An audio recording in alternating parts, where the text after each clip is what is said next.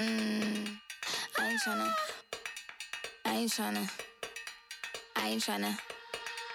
Yeah, ain't tryna be cool like you. Wobbling around in your high heel shoes. I'm clumsy. Made friends with the floor. Two for one, you know a bitch by four. And two left feet, you know I always drop. First thing a girl did was a bop. And the whole damn cake and the cherry on top. Shook up the bottom, made a good girl pop. Hola queridos audio escuchas que sintonizan este humilde espacio llamado Hermanos Pepperoni en esta edición especial que no sabemos todavía cómo vamos a llamar. A priori sería como un bonus o algo así, pero bueno, si em, decidimos algún tipo de otra denominación, ustedes lo van a saber en el título de, de esta edición que eh, me encuentro solo en este momento y yo les voy a explicar de entrada de qué se trata todo esto. Bueno, eh, en algún momento yo con Danilo eh, le presenté un poco la inquietud de que en ciertos momentos, cuando sobre todo en estos espacios, eh, espacio temporal, en los cuales no podemos reunirnos necesariamente, tener la posibilidad, digamos, o, la carta abierta para compartir pensamientos, reflexiones y, o monólogos con respecto a distintos temas que no necesariamente requieran la, la presencia de los dos, vaya. O sea, que tengamos la libertad un poco de eh, compartir pequeñas cápsulas de podcast. en- obviamente que no duren lo mismo que una cápsula regular de casi dos horas, sino que un poco menos, tratemos de que sean así.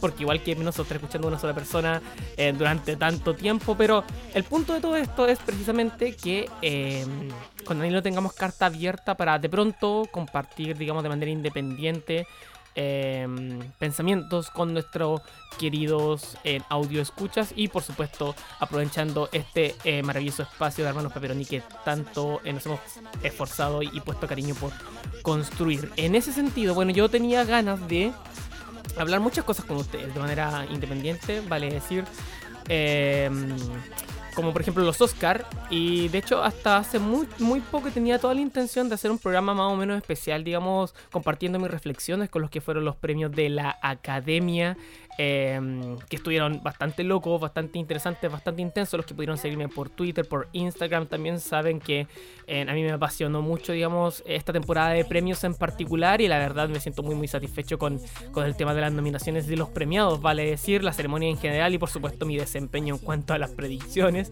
Eh, pero eh, no encontraba el espacio, no encontraba las ganas y finalmente ya pasó el tiempo y siento que ya pasó la vieja, como diríamos acá en Chile. Eh, ha pasado ya un tiempo razonable como para, siento yo, dar un paso al costado y ya dejar ir todo el tema de los Oscars. y sobre todo porque eh, hace unos días atrás tuve la oportunidad, bueno, más que nada tuve la intención expresa de ver eh, Birds of Prey or The Fantabulous Emancipation of a Harley Quinn o algo así, creo que así era el título original. Eh, sí, hace poco fue eh, fui al cine, me mandé una double feature, vi Birds of Prey, también vi eh, Sonic The Movie, que no voy a compartir mis opiniones de Sonic porque, porque encuentro que no vale mucho, mucho la pena, aunque después lo puedo retomar a lo mejor en un pequeño inciso. Pero lo cierto es que eh, vi of Prey hace unos días atrás y... A ver, ¿cómo, cómo puedo decir esto de la manera más elocuente posible? Eh, la película siento que envejeció estupendamente en mi cabeza. O sea, cuando yo terminé, cuando yo salí de verla, eh, yo sabía que me había gustado. O sea, es una película que disfruté muchísimo de principio a fin. Desde el primer minuto en que aparecen los créditos iniciales de Warner y de DC Comics hasta eh, los créditos finales, yo de verdad fue todo una, un paseo que yo disfruté muchísimo como, como espectador, como cineasta, como fanático del género de los superhéroes y finalmente eh, como, como fan, vaya, de- de- de- del mundo cinematográfico, la verdad. Yo fui con la guardia muy baja, eso sí, con prejuicios, con muy bajas expectativas. Y la película se demoró muy poquito en decirme, oye, ¿sabes qué? Voy con todo, eh, te invito, digamos, a vivir este camino conmigo. Y yo, la verdad, quiero compartir y me sentí con la necesidad, por eso estoy ocupando mi comodín del bonus, para hablarles de Birds of Prey, porque Siento que es una película bastante menospreciada y vitupendiada. No sé si existe esa palabra, siempre lo ocupo, pero no sé si existe. Eh, es una película menospreciada, ya desde entrada. Es una película menospreciada desde, desde su concepción. Y lo digo con propiedad porque yo también la menospreciaba. Yo también tenía un montón de, prejuicios con respecto a la película. Eh, desde los trailers, desde su mismo concepto de construcción, dije, ¿sabes qué? Esto es DC no sabiendo qué hacer, pero queriendo exprimir un poco esta suerte de, de, bovino dorado que da leche fresca, que es el personaje de Harley Quinn, que sabemos todos es muy atractivo en cierto sector del público. Eh, y obviamente esta como nueva dirección que están teniendo los estudios de empezar a, a hurguetear e indagar en las profundidades del cómics y echando manos a personajes, a equipos que no son de primera línea, voy a decir, que no se me ofenda ningún fanático del cómic allá afuera, eh, usted sabe a lo que me refiero. Em, tenemos una primera línea de superhéroes que, que, están tatuados en el inconsciente colectivo y todo el mundo los conoce y todo el mundo los ama y todo el mundo em, se apasiona por ellos em, porque son del conocimiento general. Estoy hablando de Spider-Man, Superman, Batman eh, y lo que ha hecho Marvel con Iron Man, Capitán America, Thor en, en los últimos años. Pero estoy hablando de esto como personajes como de segunda línea, como que ya están un poco más metidos en las entrañas del lore de los cómics, como precisamente en las aves de presa, Birds of Prey. Que ojo, como primer statement quiero decir, y si ustedes no han visto la película, eh, que lo sepan, eh, como casi como una, eh, voy a decir, ¿cuál es la palabra que estoy buscando? como una, mm, bueno, no me voy a enrollar, como a una un anuncio o una alerta amigable.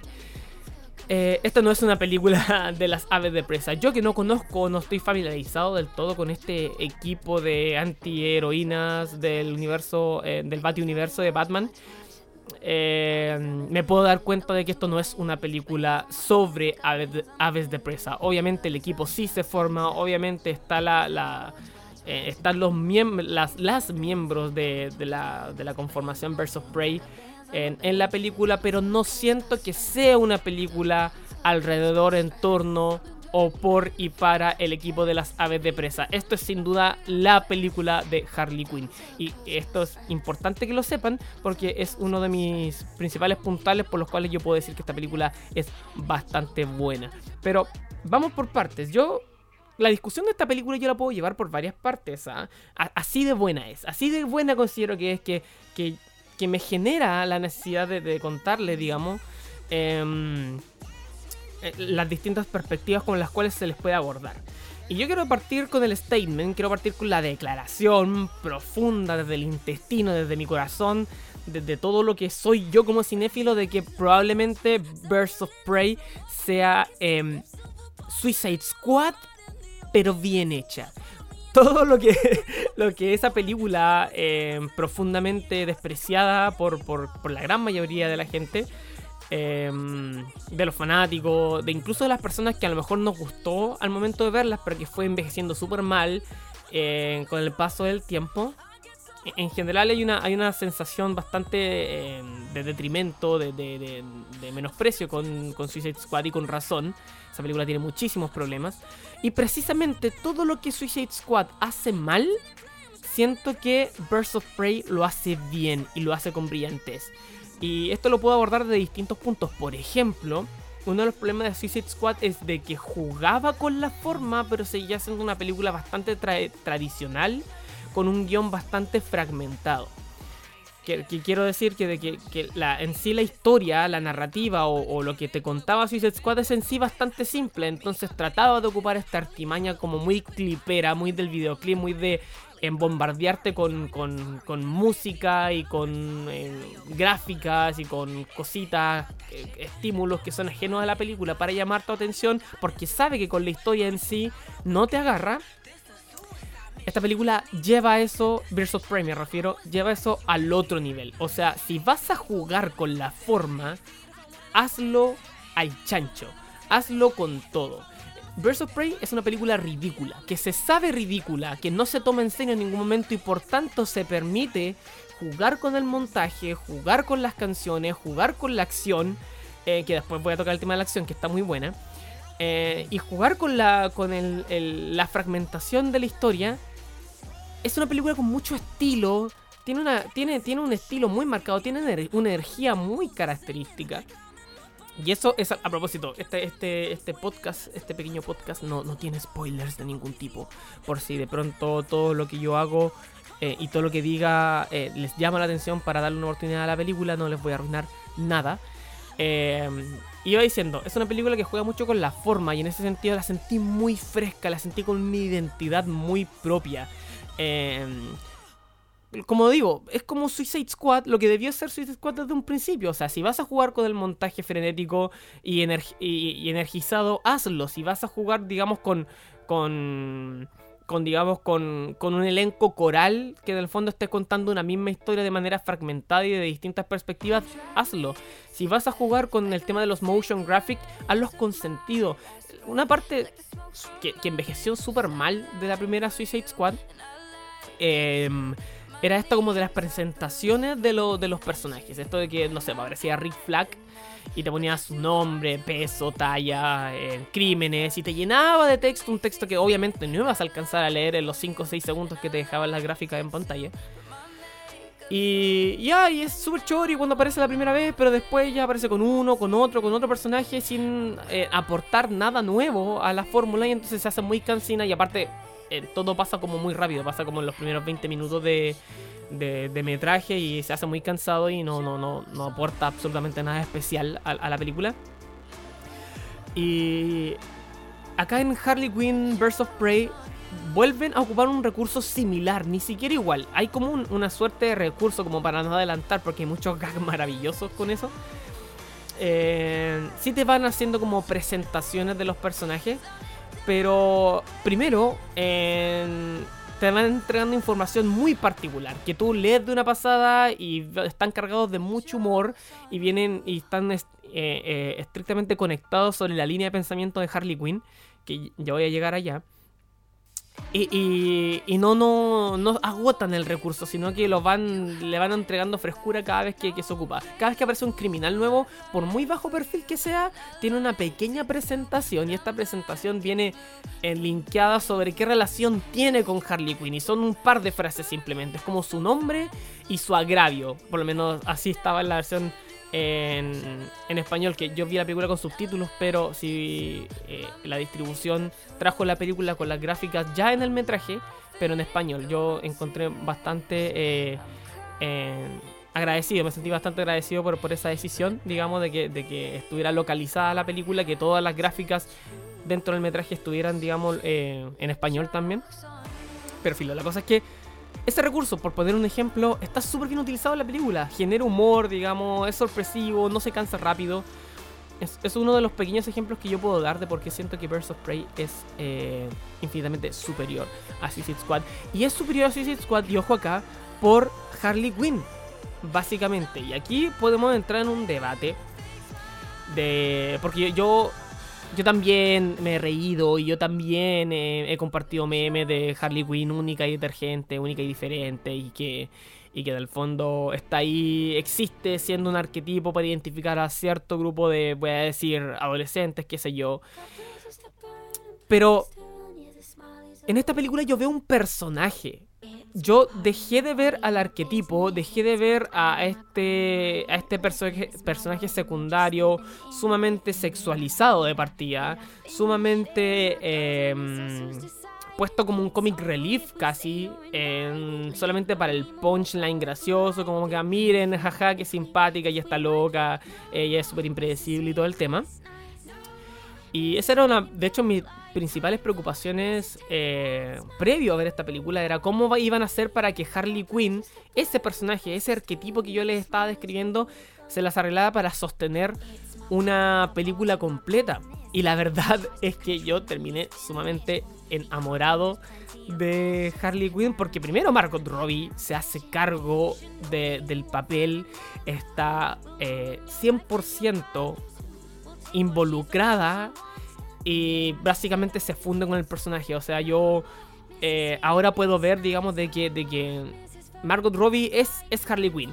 Y, y, eso se ve extrapolado en, en, todas sus muchas facetas, muchas nuevas facetas que muestran esta película.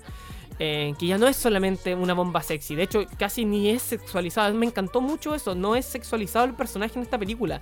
Nosotros sabemos que Margot Robbie es atractiva, sabemos de que, eh, no sé, Harley Quinn usa ropa ajustada y entonces en sus curvas o sus atributos se ven, digamos, reflejados en la pantalla, pero no hay ningún plano, no hay ningún, digamos, momento que esté puesto intrínsecamente para mostrarte lo sexy y guapa que es Margot Robbie en la, en, la, encarnando a Harley Quinn, para nada.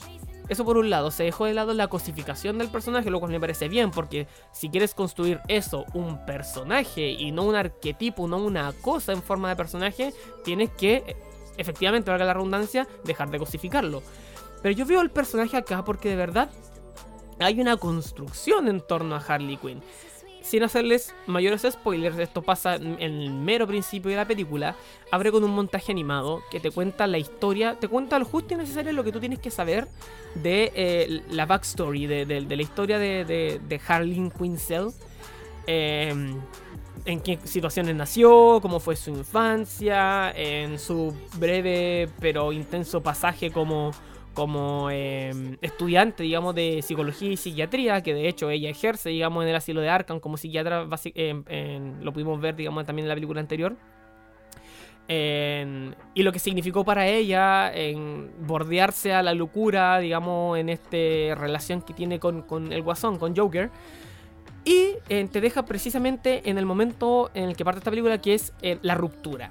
Y a mí me parece maravilloso eh, que esta película parta con la ruptura de ellos dos y conforme a que el, camino del personaje durante la, la, película es encontrar su lugar en el mundo. Y de eso se trata la emancipación. Creo que el concepto de emancipación femenina, obviamente estoy hablando yo de esto de la perspectiva de un hombre, joven adulto, hombre tercermundista, desde mi perspectiva, yo encontré que eh, el tema de la emancipación femenina está súper bien abordado primero desde el personaje de Harley Quinn, porque ella básicamente parte esta película tratando de superar una ruptura amorosa y de darse cuenta de que más allá del Joker, ella necesitaba un nuevo propósito en la vida, encontrar un nuevo lugar en, en, en digamos, en su existencia que en Ciudad Gótica. Y cómo, digamos, esta búsqueda la, lleva a abordar lo que es el plot principal de la película, de que se ve inmiscuido un poco en, una, en una, historia de mafioso, donde, donde hay un diamante y donde se ve involucrado con el resto de, la, de los personajes de, este elenco de, de, las Birds of Prey. Eh, también con el personaje de Iwan McGregor, que oh, Black Mass, Sionis, wow. O sea, hay gente, yo he leído que el villano eh, guatea en esta película, yo no entiendo por qué. Yo encuentro que, bueno, igual estoy sesgado, igual McGregor a mí me encanta en todo lo que hace, pero creo que está genial, creo que tiene es, es lo justo excéntrico, está como bordeando la caricatura sin serlo. Y, eso lo hace impredecible y lo hace sumamente eh, genial de ver también a su sidekick Sass. Eh, no, genial, genial todo lo que tiene que ver con los villanos. Pero volviendo a Harley Quinn, tú ves al personaje, ves que hay un personaje detrás, ves que hay como de verdad complejidad. A mí me gusta que te recuerden también de que ella es titulada en psiquiatría, o sea, de que tiene un título universitario, ella ejerció, ella antes de su locura ella fue un personaje sumamente inteligente. Y hay momentos en la película donde ella, claro, tú ves su esquizofrenia, ves su, su, su locura inherente, ves como ella a veces es como una niñita que se distrae muy fácilmente, pero también de pronto tiene como...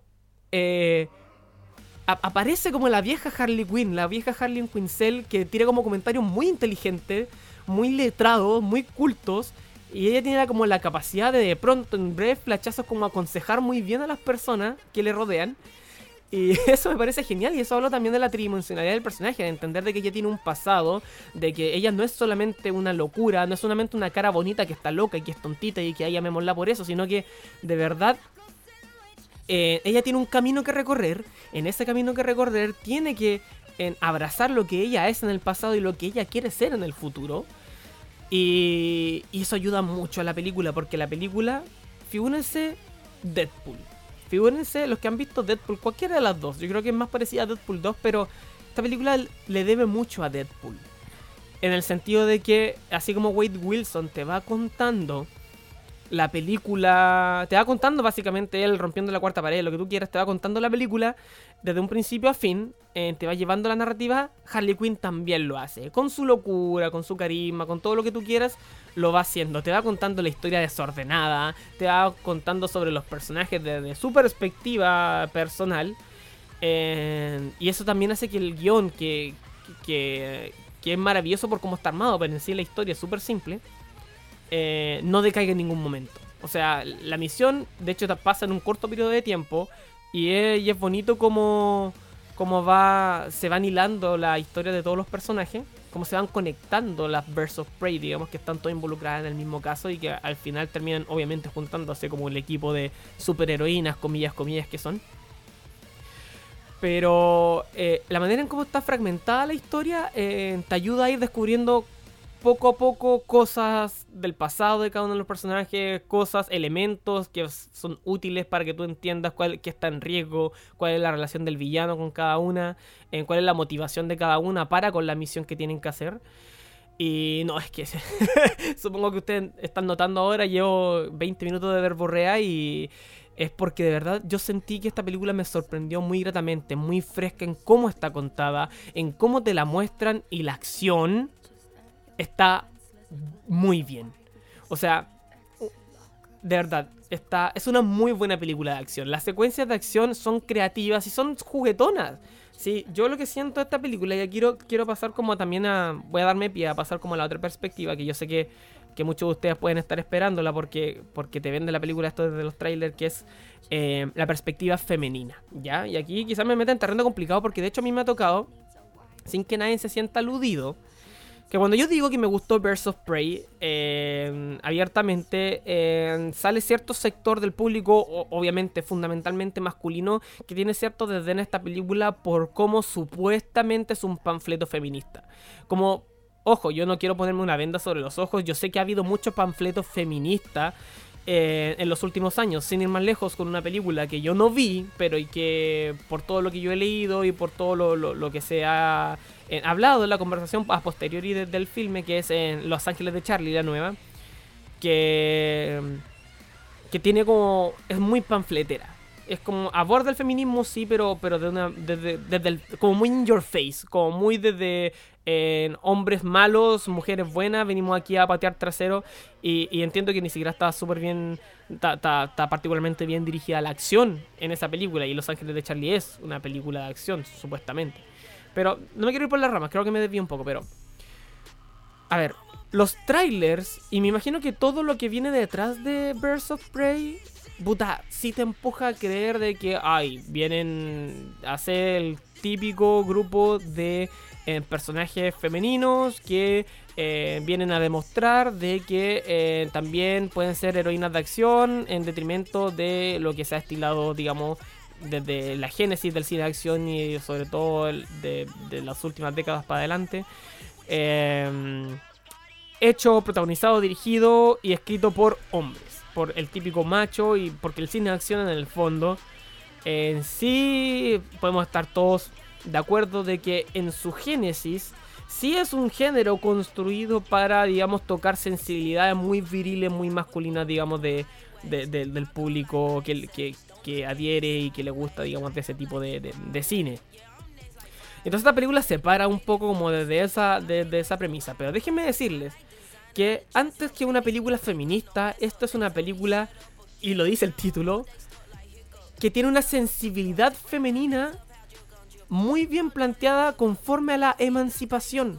Y de nuevo, yo estoy hablando aquí desde la perspectiva de un joven adulto, hombre, tercermundista, que desde mi perspectiva, no prejuiciosa también, encuentro que la película sí lleva muy bien la sensibilidad femenina junto consigo. Obviamente tiene mucho que ver con que está producida por Margot Robbie y obviamente Margot Robbie dijo, ¿sabes qué? Quiero un equipo eh, que, que, pueda, digamos, llegar, digamos, a este tono de, verdad contar una historia de mujeres para todo el mundo. Ni siquiera de mujeres para mujeres, sino que de mujeres para todo el mundo, que sea disfrutable para todo el mundo. Entonces tiene guionistas femeninas, tiene a, Katy Young, que es la, directora. Y siento que se nota, siento que se nota, siento que hay cosas como muy de nuevo, muy femeninas de, esta película. Eh, cosas que no, no puedo decir que, que, van a entender o van a disfrutar solamente mujeres, porque yo disfruté mucho esta película. Pero sí siento que como hay como tallas o maneras de cómo observar el mundo y cómo observar la violencia y cómo observar em, la acción propiamente tal, que me resultó muy fresco porque siento que está genuinamente hecho desde una perspectiva femenina. Y en cuanto al tema de la emancipación, nosotros vemos un grupo de personajes desde Harley Quinn, desde que sabemos de que es casi como un arquetipo, eh, un símbolo un poco de eh, las relaciones tóxicas, de una mujer que no es independiente de sí misma, que está subordinada a este hombre de personalidad muy, muy fuerte que es el Joker, que es simbolizado por el Joker en el fondo, y que esta película parte de plano, como decía antes, parte de cuajo con la necesidad que tiene ella de independizarse, ya te entona, ya pone como el switch en otro lado. Esta película no está hecha para decirte, oye, eh, las mujeres son superiores a los hombres y, y mámatelo, ¿cachai? No, no siento que sea eso. Estoy viendo personajes femeninos que tienen problemas de personajes femeninos que lamentablemente están envueltas en un mundo donde han sido víctimas de una u otra manera de eh, la, la, la, mala, digamos, eh, figura masculina. Porque eso es lo otro que he leído. Que en esta película todos los hombres que hay son malos. Y, viejo, el Joker es un pésimo ser humano. Obviamente hizo estragos en la psiquis de Harley Quinn. Eh, y ella tiene que recuperarse de eso. Está este otro personaje que es de la detective, la detective Montoya, que eh, es sumamente brillante y es sumamente competente, digamos, en su trabajo como detective, pero que lamentablemente vive, eh, es una detective en la comisaría Ciudad Gótica donde el mayor detective es Batman y después abajo de eso hay un montón de, de, hombres que obviamente no quieren perder sus puestos. Entonces, eso pasa. Yo siendo hombre sé que, que, esas cosas pasan en la vida cotidiana de las mujeres, lamentablemente, de que todavía están luchando, digamos, por, por cuestiones laborales, de, que no se ve, no se ve eh, digamos, sus trabajos no se ven debidamente recompensados porque eh, tienen que esforzarse el doble porque viven en ambientes que todavía lamentablemente son eh, profundamente masculinos. El personaje de Black Canary, que yo diría que es el segundo, la segunda verse of Prey más importante después de obviamente Harley Quinn, eh, me refiero a, cómo se ve en la película, ella tiene que luchar por básicamente seguir su moral compass, por, la vocecita, por, la vocecita moral que le está hablando, de que ella debe dejar de ser eh, la básicamente esclava del, personaje Black Mass, del personaje de, de Sionis, interpretado por Iwan McGregor. Que primero ella era como la cantante de su club, pero después se vuelve como su chofer personal. Y entonces tú te vas dando cuenta como ella poco a poco va pasando esta mentalidad de puta es lo que me tocó es lo que me tocó vivir y, nada, yo le echo para adelante nomás porque, porque tengo que ganarme la vida a decir, oye, ¿sabes qué? La verdad, debo seguir mis principios, debo seguir mis convicciones y si eso me significa perder mi trabajo, ir en contra de mi jefe, puta, lo voy a hacer y eso también es algo que, habla muy profundamente de la, de la emancipación que tiene que buscar este personaje en particular. Y también están los otros personajes que ya están en un plan más secundario, pero que no dejan de ser muy eh, carismáticos como el, eh, como Huntress, que es como la que es la, la, ave de presa, por así decirlo, que más tarde se presenta formalmente en la película, pero que no deja de ser increíblemente carismática. Y hay unas bromas, hay unos gags, hay unos chistes que se van construyendo a lo largo de toda la película con ese personaje que me parecieron... Yo me reía carcajada, de verdad, eh, sinceramente, en, en la sala de cine. Y de nuevo, ella también tiene su propia quest que va... Em, que es un, camino muy personal de ella, que si bien está conectado con una sensibilidad femenina, no es abiertamente feminista. O sea, esta película es feminista porque entiende a las mujeres, encuentro yo. No es feminista porque viene aquí a decirte, oye, ¿sabes qué? Em, las mujeres también... No, no, somos mujeres y somos fuertes y luchonas y queremos, eh, digamos, patear traseros masculinos. Si tú hiciste esa lectura de, esta película, si la viste y te sentiste como ofendido, por así decirlo, o te sentiste como pasado a llevar como hombre, lo cual me parece irónico, a decirlo menos, déjame decir. Primero, hacer la invitación a quienes no hayan visto esta película de que eh, vayan sin prejuicios, ya porque esta película creo que se gana no ser un panfleto. Creo que esta película tiene un discurso que es orgánico con respecto a cómo se construyeron y cómo se plantean sus personajes. Y, y filo, y si en el fondo tú sientes que el discurso no conecta contigo, por último, que eso no sea detrimento para que tú vayas a disfrutar una muy divertida película de acción con personajes muy carismáticos y con una eh, propuesta visual y propuesta cinematográfica que de verdad le entrega mucha, mucha frescura al ya eh, cansino género de los superhéroes. Y yo digo cansino con mucha responsabilidad porque yo, por ejemplo, y los que me conozcan sabrán de que eh, soy de los que han visto todas las películas del MCU, eh, básicamente he visto dos fases completas, todas y cada una de las películas en el cine. Y yo soy el primero que se levantó a aplaudir, digamos, los grandes eventos como Civil War, como Infinity War o como Endgame. Pero yo en estos momentos estamos. No yo, yo solamente, sino que siento que todos estamos en un momento bisagra en el cual es necesario de que el cine de superhéroes evolucione para no decaer.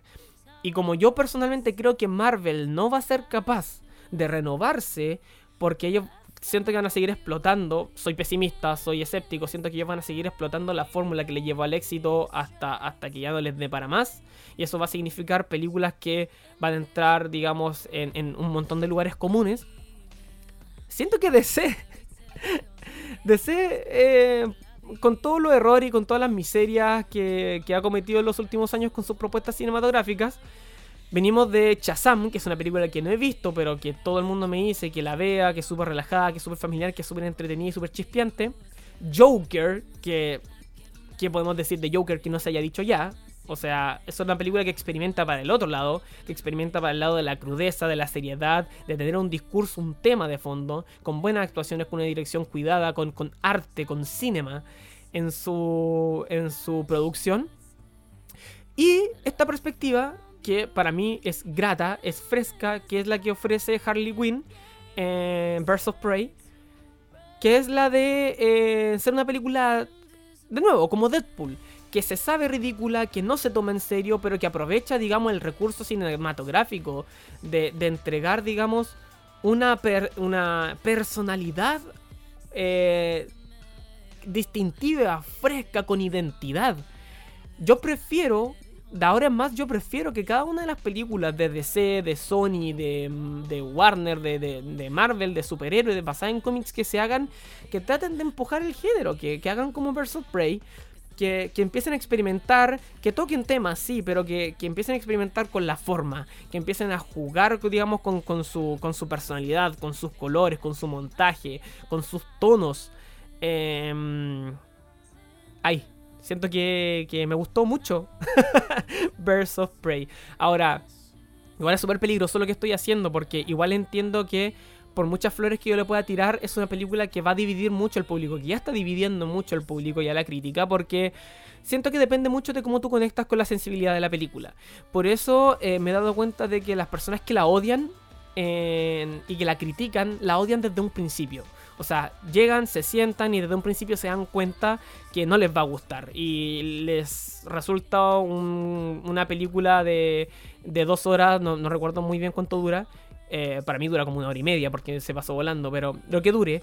Eh, se les hace insufrible, se les hace eh, insoportable y a la gente como yo, afortunadamente que nos gustó, desde un principio uno se da cuenta de que no, esto me va a gustar y definitivamente no deja de gustarte, digamos, hasta el final. Entonces, como digo, es peligroso lo que estoy haciendo porque en el fondo puede que le esté tirando más flores de las que quizás alguno de ustedes logre identificar. Pero si yo puedo dejar, digamos, un statement, y porque creo que esto es una película que, que va a dividir mucho, pero que yo soy capaz y estoy dispuesto a defender de, aquí en más porque, porque creo que lo merece y porque creo que lamentablemente siento que va a pasar más desapercibida de lo que merece de, de, cartelera y en general de la discusión y del género de superhéroes en general. Ojalá la taquilla y, las redes sociales me muestren lo contrario. Em, si yo puedo dejar algo es que eh, le den una oportunidad. Porque te guste o no te guste, yo creo que puedes identificar que esta película tiene ese algo especial, que es una película que se desmarca que es capaz de tener una personalidad propia y de que creo yo eh, puede estar marcando, digamos, un antecedente para lo que se pueda venir con respecto a este género que por lo menos a mí todavía me gusta mucho, que es el de los cómics y de los superhéroes. Así que sin nada más que compartir, más que allá de eso, de media hora, un poco de, de, reflexiones bastante distendidas, diría yo. Creo que toqué todo lo que quería decir un poco de la película. Eh, si no les gustó aún así, si después de escuchar esto van y, le y, la ven y me dicen JP, maldito, me llenaste de expectativas y en realidad odié mucho la película, bueno, háganmelo saber, discutamos, hablemos. Son de estas películas que, creo que. Mm, eh, yo creo que espero una película mediocre, em, que no, no, no da para discutir. Que prefiero que estas películas que de verdad o son muy odiadas o son muy amadas porque, porque nos permiten, digamos, discutir sobre este tipo de cosas, sobre a dónde tiene que avanzar el género, o simplemente, em, si, digamos, si los, los, méritos que tiene eh, de manera independiente son los suficientes como para eh, decir de que la película es buena o no. Eh, yo no me atrevería a decir que es una obra maestra, es una excelente película, pero la película tiene personalidad, es fresca y eh, me encantó por eso, o sea, conecté mucho con ello, con su sensibilidad también. Y de nuevo, por favor, no, em, no entren prejuiciados. Si la van a ver, no entren prejuiciados. Sobre todo ustedes, hombres. Porque, disculpen si soy magiadero, pero a mí me sorprendió mucho encontrarme con, con respuestas a, mi reacción de que me había gustado la película. Respuestas que, ay, que la película no me gustó porque la única detergente es Harley Quinn y que eh, propaganda feminazi. Yo creo que ya no estamos en tiempos para eh, que las conversaciones sean así de superficiales. Y yo con esa reflexión me gustaría terminar, digamos, este suerte de bonus de hermanos Pepperoni, em, simplemente construido como un monólogo de eh, este su servidor, su querido JP. Si quieren compartirme reflexiones con respecto a la película, pueden buscarme sin ningún tipo de eh, atadura en mis redes sociales, JP Quiroz con doble Z al final, tanto en Twitter como en Instagram. De hecho, en Instagram eh, poquito después de haber visto la película, compartir una breve, un breve comentario de un minuto, de 60 segundos, como lo estoy haciendo en Instagram, de Birds of Prey. Y también compartí un hilo con impresiones, digamos, bastante generales, también recién saliendo de la película, en lo que es en Twitter. Así que ustedes con total libertad, eh, coméntenme qué les pareció la película, si les gustó, si no les gustó, si quieren debatirme alguno de los puntos en particular que yo comenté en este podcast. Eh, yo feliz de, de, que discutamos porque eso es lo entretenido del cine, eh, conversarlo y, digerirlo y darle vuelta y amarlo, básicamente, sea bueno, sea malo. Eh, de lo que de. Y eh, bueno, este sería mi bonus. Probablemente, y como la tradición manda, Danilo debería, por cada bonus que suba yo, Danilo debería de estar subiendo uno él.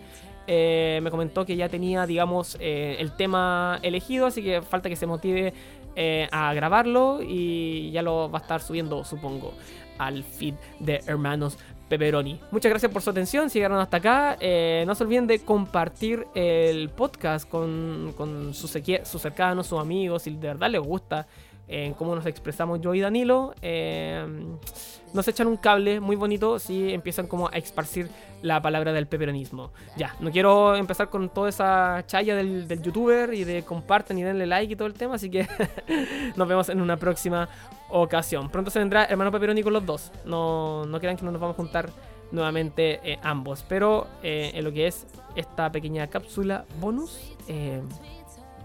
hasta aquí llegan. Vean versus Prey. Vean la fantabulosa emancipación de Harley Quinn. Anytime